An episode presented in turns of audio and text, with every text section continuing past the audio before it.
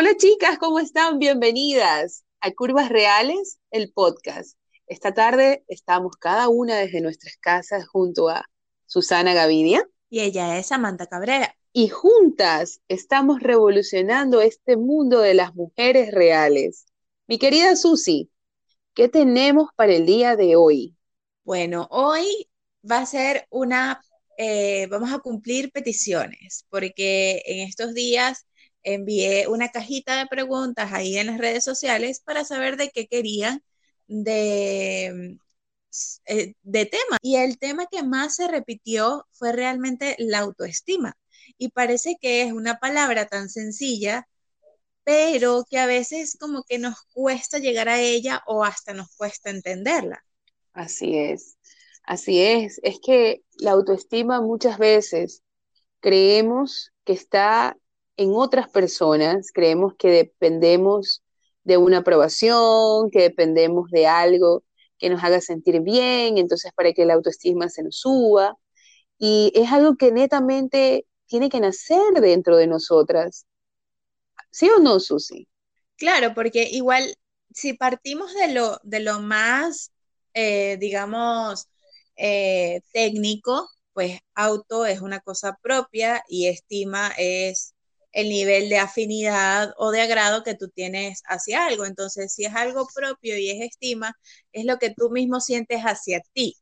Entonces, no puede venir de otras personas, no puede venir de afuera, no puede venir de un carro, no puede venir de una casa, no puede venir de tu familia, ni mucho menos de una pareja o del círculo social en donde te desenvuelvas. O sea, tiene que venir primero de ti y luego podrás tener pues estima alrededor de todas esas personas. Así es, así es. Entonces, podremos decir que lo que nos están preguntando las chicas de autoestima es porque quizás no, no lo tienen o quizás no saben cómo encontrarlo o quizás eh, es igual que el amor propio.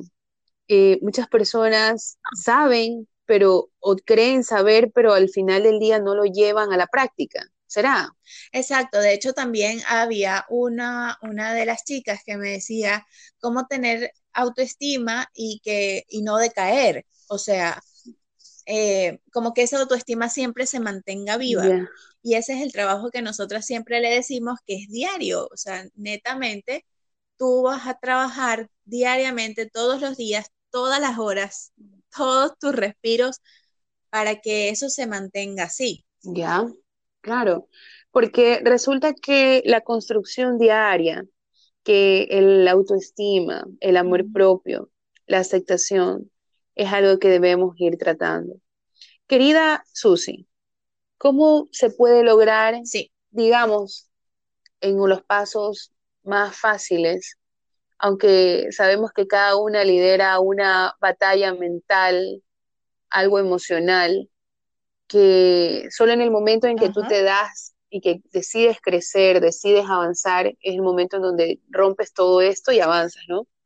Pero Susi, ¿qué recomendaciones o qué tips o cómo se podría llegar a tener una autoestima alta? Mira, yo realmente pienso que debemos partir por el hecho de observarnos objetivamente a nosotras mismas. O sea, si tú realmente te observas y es un hecho tan sencillo como pararte en el espejo y ver lo que realmente eres, que seas objetiva, algo que, que harías con otra persona. Por ejemplo, haz de cuenta que estás con una persona que está diciendo lo mismo que tú te estás diciendo a ti ay, mira este rollito, es que yo estoy gorda, es que yo esto, es que yo lo otro. Haz el ejercicio y piensa qué le dirías tú a esa otra persona, sabiendo todas las virtudes y todas las capacidades que tiene. Entonces, eso mismo dice, dice, ¿cómo es? Dice. Díceselo. Yeah. Ah, suele pasar, suele pasar, dale. o sea, date esa, esa respuesta a ti misma. dice, dícetelo. Qué horror. Disculpen, chicas, esto está en vivo, disculpen. Este, pero lo bueno es la intención, chicas, la intención. Nosotras somos humanas y pues ustedes saben que hay cosas que nos pasan. Yo, por ejemplo, a veces me cogen y me paran el carro. ¿Verdad? Bueno, en fin, chicas, o sea, este también igual queremos como que llevarles un ratito de, de, sonrisas y de que ustedes también se den cuenta de ciertas cosas, de no de la manera tan dura y seria como puede ser en cualquier otro, otro espacio, pero bueno, eh, obsérvate, ese es el primer paso. Una vez que tú te observes objetivamente, y puedas ver con tus propios ojos lo que tú eres, eso ya es un gran paso para la autoestima, porque no estás bien, no estás viviendo desde la vista de otros, sino desde tu propia perspectiva de lo que tú estás viendo. Porque me pasaba que antes yo estaba un poquito más delgada o más o estaba ahí más torneadita o lo que tú quieras, y yo me veía gorda, pero es porque yo veía que las otras personas o otras personas me decían, es que no, tienes que adelgazar, imagínate, ponte la faja, ah, tómate esta pastilla. Y eso era lo que yo sentía. Entonces eso era lo que yo veía supuestamente en el espejo. Y eran cosas o, o características que otros ponían en mí y yo los hacía verdad. Pero cuando realmente nunca estuvieron ahí. Ya. Y entonces, tú nos dices que nos hablemos al espejo, que nos digamos, eh, como decir, lo que queramos escuchar, lo que queramos escuchar. Hay algo también que es muy importante, chicas, que para tener una autoestima alta, por decirlo así, aunque autoestima es autoestima ya. Porque dice, tienes autoestima baja, o sea, tienes autoestima alta. Entonces yo digo, ¿se tiene o no se tiene? Para mí, entonces, exacto. Claro, para mí, yo te digo, haz eso que te hace feliz. Haz eso que te motiva a sentirte completa. Haz eso que te hace vibrar, porque así tú vas a sonreír más, así tú vas a atraer cosas a tu vida que tú ya eres, o sea, cosas que, que tú vas a decir al final del día, wow, cómo me, cómo cómo está empezando a cambiar mi vida cuando empecé a tener otro diálogo, cuando empecé a, hablar, hablarme diferente, hablar diferente con las personas. Porque si tú tienes en una conversación con alguien que recién conoces y la típica, uno termina hablando del clima, del cuerpo, de política o de lo que sea, pero siempre, chicas, tengan presentes que, no hay peor verdugo que uno mismo. No, o la gente, entre comillas, tóxica, que ya hablamos de eso. Bueno, vamos a hablar también otra vez. Eh, cuando te, hacen sentir mal, te hacen sentir mal, te hacen sentir como que no vales por el hecho de que somos gorditas. Entonces, son cosas que uno tiene que parar. Entonces, para que el autoestima despierte, se levante, es necesario callar esas bocas, callar esas voces que nos tiran para atrás. Es necesario tener esa fuerza de voluntad para uno, si se dice 10 cosas feas a lo que se levanta uno de dormir, porque es en el momento donde tú te ves. Por ejemplo, yo me levanto y me levanto con la sábana pegada en la cara y digo, Dios mío, me salieron dos líneas de expresión más Entonces, entonces, son cosas que vivimos las mujeres. Y después me veo y digo, wow, en esta cuarentena sí que me han salido este, celulitis, yo no tenía.